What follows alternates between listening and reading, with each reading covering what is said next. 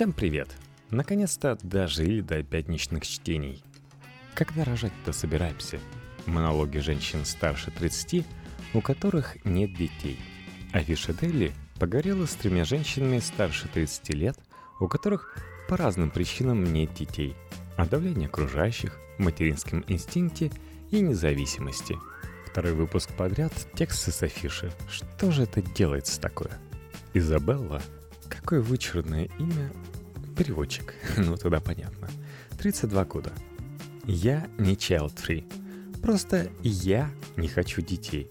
Child-free — это что-то из эпохи ЖЖ-сообществ, где обсуждают мелких, мерзких, орущих недочеловечков. Я же лично ничего не имею против детей. Они мне просто не нужны. Великий фольклорист Проб заметил — что многие сказки начинаются с того, что у героя обнаруживается какая-то недостача. Либо он хочет заполучить волшебного коня, либо у него невесту похищает. И с этого момента разворачивается сюжет. Так вот, у меня в жизни нет никакой недостачи из-за отсутствия детей. Я очень хорошо понимаю и чувствую, как можно по-разному дружить с людьми и какими разными могут быть любовные отношения – но я совсем не понимаю, зачем мне дети? Мне не нужна безусловная любовь от зависящего от меня человека. Я и собак поэтому не люблю и предпочитаю более независимых кошек. Кстати, мой муж, независимо от меня, еще до нашего знакомства объяснил своим родственникам, что не хочет детей. Было огромным облегчением узнать, что мы оба не хотим детей. Маме мне удалось объяснить, что разговаривать со мной на эту тему бесполезно. Хотя все равно иногда у нее прорываются какие-то намеки. Например, я сейчас переехала в Израиль и предложила ей сделать то же самое. На это она мне ответила, ну что мне делать в Израиле? Разве что с внуком сидеть. И получила ответ, нет, мама, ты можешь, если хочешь, просто переехать в Израиль. Или, если хочешь, завести себе какого-нибудь собственного внука. Но я здесь ни при чем.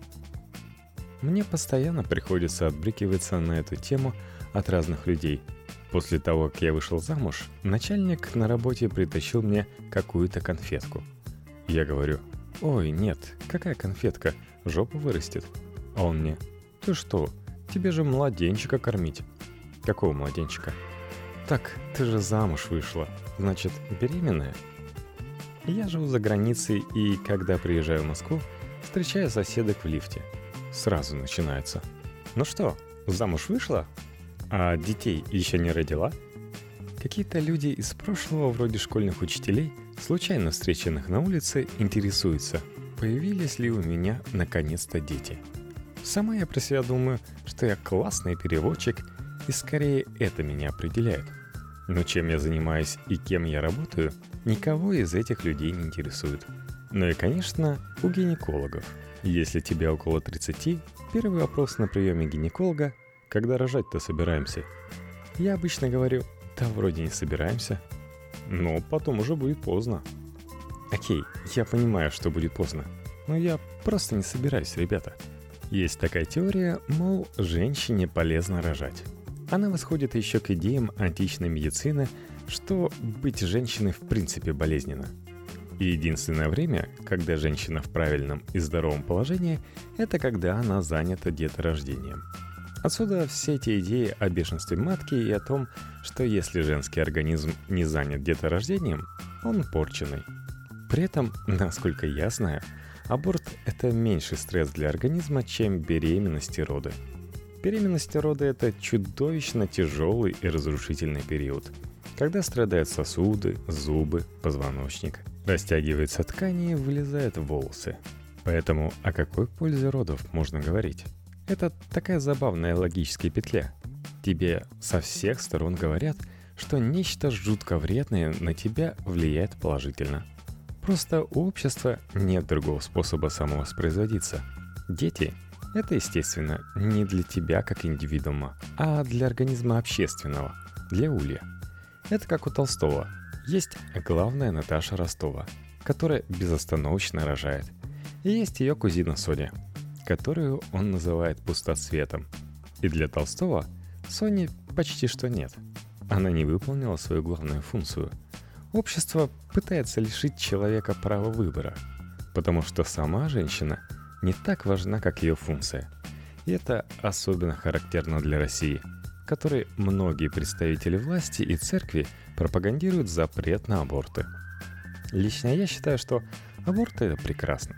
У женщины должен быть выбор, менять ли кардинально свою жизнь ради какого-то неизвестного человека или не делать этого. А психологическая тяжесть этого опыта для многих женщин связана именно с тем, что общество считает его неприемлемым. Ведь убить несколько клеток, по сути, прыщ выдавить. Но тут возникает отдельный неразрешенный вопрос. Когда эти клетки начинают считать человеком? Смешно, что в любом возрасте, когда ты сообщаешь, что не хочешь детей, тебе непримерно отвечают – Подожди. Вот исполнится тебе 18, 20, 25, 30. По-другому запоешь. Теперь мы ждем 35. А то все никак. Конечно, у меня нет никакой уверенности, что однажды мне все-таки не ударит в голову инстинкт, и я не захочу ребенка. Гормоны – странная штука, и все мы знаем, как можно во время ПМС порвать человека в клочья, вообще не имея против него ничего личного – но если этот момент настанет, и мне захочется детей, я, скорее всего, кого-нибудь усыновлю. Есть очень много детей без родителей. Логично сначала их всех распределить по семьям, а потом уже новых рожать. Зачем производить больше, если есть переизбыток того, что уже не устроено? В общем, как говорил Андрей Белый о своих героях Облеуховых, у них логика была окончательно развита в ущерб психике – Некоторые мои подруги говорят, что когда они видят младенца, им хочется его целовать и тискать, держать на руках это теплое маленькое тельце. Я даже не понимаю, о чем это. С детьми лет с пяти уже поинтересней. Им можно рассказывать всякие истории, ходить в музей, показывать древних греков или египтян. Но и от них я очень быстро устаю. Уже через пять часов с дружественным ребенком, даже самым интересным и классным, я без сил. А если представить себе, что он еще и не говорит, а просто постоянно пытается заползти в какое-нибудь опасное место, я точно очень быстро кукушечкой поеду. Ксения. Имя изменено по просьбе героини. Директор по маркетингу 38 лет. Мне будет 39 лет в этом году. И у меня нет семьи, ни детей, ни любимого человека. И с этим связано то, что уже два года я живу в эмиграции во Франции. Я родилась в провинции. Папа был ученым, мама журналисткой. Когда мне было 21 год, папа умер, а маминой зарплаты на троих детей не хватало. Как раз когда началась перестройка, и жили мы очень плохо. Мы были вынуждены работать в полях, собирать какой-то лук, продавать его. Унизительно и тяжелая жизнь. С тех пор у меня был страх семьи, который для меня ассоциировался со страданием. Я видела, как мучается мама, пытаясь нас прокормить. Мне пришлось включить режим выживания, и деньги стали для меня важнее создания семьи. Я работала днями и ночами, чтобы прокормиться. В результате я добилась многого. В России последние годы я занимала позиции директоров по маркетингу в крупных международных торговых сетях. А семьей так и не сложилось. Конечно, у меня были в жизни любовь и амуры – но я боялась обязательств. Мне все казалось, что обязательства означают жизнь в грязной клетке и безостановочное мытье посуды в заляпанном фартуке. Такая дикая картина была у меня перед глазами. Когда у меня появились большие деньги, уже после 30, мне захотелось близости и постоянных отношений, пока без детей. Но тут возникла другая проблема.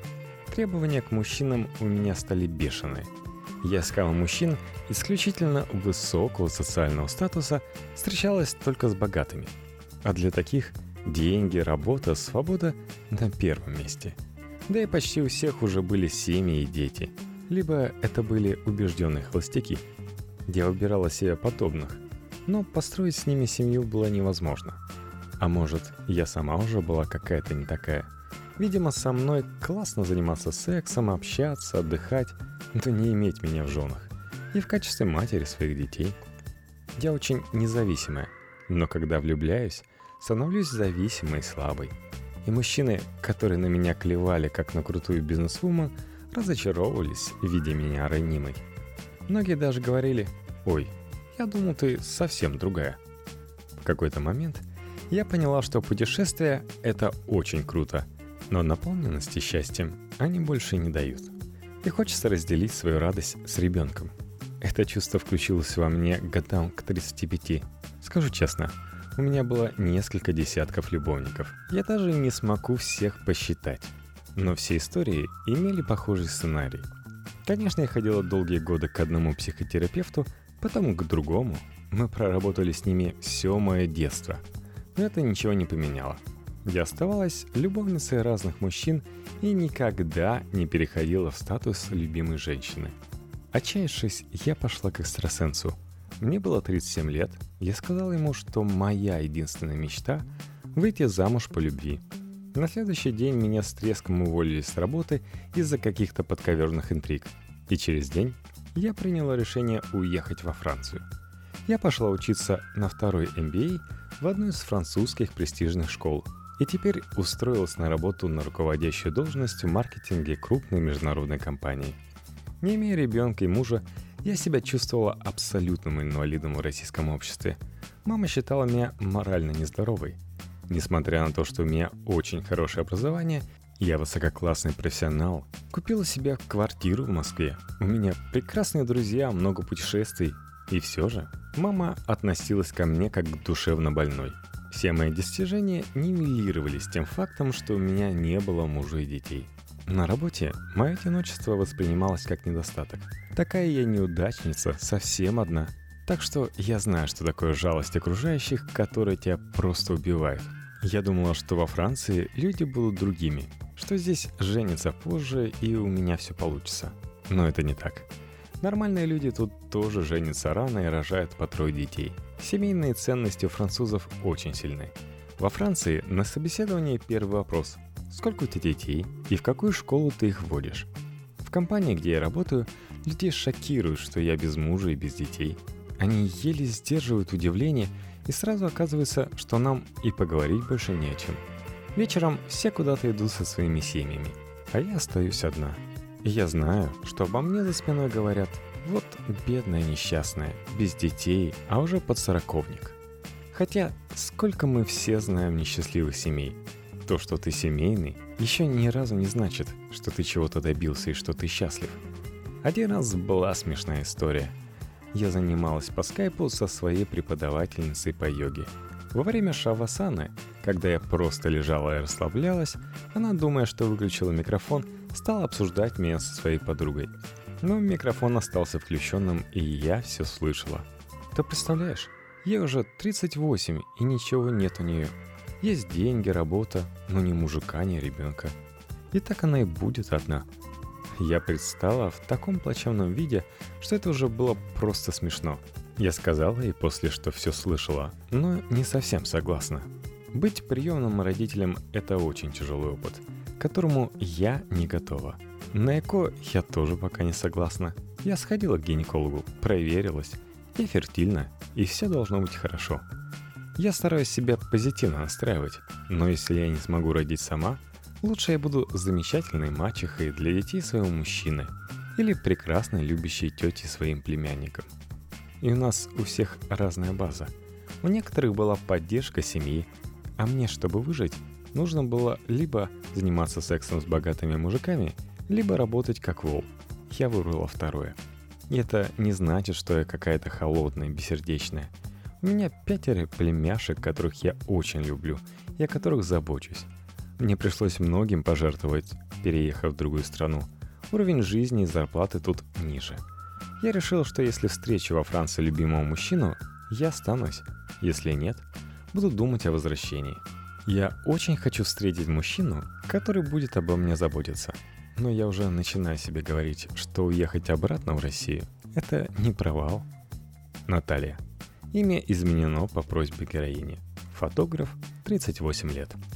Последнее время я сама часто задаю себе вопрос, как получилось, что мне 38 лет, а детей у меня нет? Видимо, нужно себе признаться. Я их не хочу, поэтому их нет. Я всегда предполагала, что дети у меня будут. Только к этому нужно как следует подготовиться. Сначала, по моему плану, нужно было сделать карьеру, решить материальные вопросы. Я работала юристом, занималась недвижимостью. У меня была задача добиться финансовой независимости, заработать на квартиру в Москве, на машину и поездки и вложить деньги так, чтобы это мне позволило больше особо не работать. Как только все сложилось, у меня будто батарейка села. Мне стала отвратительна моя работа. Я уволилась. На тот момент у меня был уже любимый муж, деньги. Казалось бы, иди рожай детей. Но я решила, что прежде нужно реализовать себя творчески, а потом уже детьми заниматься. И я пошла учиться на фотографа.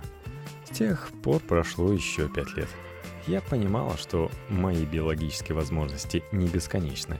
И в какой-то момент решила, окей, пора значит пора, но нужно же подготовить к этому свой организм. Никаких серьезных заболеваний у меня не было. Мы предохранялись, но такими бабушкиными способами да не высчитывали. Моя младшая сестра таким методом предохранения троих детей родила. А у меня ничего. Я решила на всякий случай провериться у врачей. Обследоваться. Так, по полной. Начала я с зубов. Уже полтора года их делаю. Потом дошла до специалиста по функциональной медицине. Они рассматривали организм в комплексе – Вылечила свою вечную аллергию, занялась вопросами питания, почистила организм, нашла свои слабые места. Стареть же никому не хочется. Ну и, естественно, сходила к гинекологу. Решила какие-то небольшие проблемы. Так что теперь я как ракета. Физически абсолютно готова рожать. Но, честно признаюсь, сильного желания у меня нет. Вокруг меня все беременеют, и, конечно, стадное чувство во мне работает. Я думаю, а как же я? да и намекают многие. Помню, я как-то возвращалась с корпоративной вечеринки вместе с коллегой, который жил в соседнем доме. Мы о чем-то болтали, и вдруг ни с того ни с сего он мне говорит. «Я не понимаю, а почему ты не рожаешь?» И посмотрел на меня, как будто я какая-то убогая. Тогда мне пришло в голову, что, возможно, многие на меня смотрят косо. Думают, что у меня что-то не так со здоровьем или с головой. Может, у меня заблокирован материнский инстинкт, или какие-то детские страхи сыграли роль. Я решила глубоко в это даже не лезть. Иначе еще лет на 10 залипну психолога и опомнюсь годам к 50. Я не хочу детей, но знаю, что надо. Мне нравятся дети, я обожаю своих племянников. Бездетной я себя в старости не вижу. Наверное, я не пойму, что значит быть матерью, пока не попробую. Знаю, что это совершенно рассудочная конструкция, но я решила, мне просто надо это сделать и все станет на свои места. Так что мы пробуем с мужем родить, хотя все равно подсознательно я пытаюсь отсрочить. Например, скоро у моей подруги день рождения. И теперь я думаю, что если я уже забеременею, то выпивать будет нельзя. А летом это так приятно. Но не постарею же я до осени так, что уже поздно будет.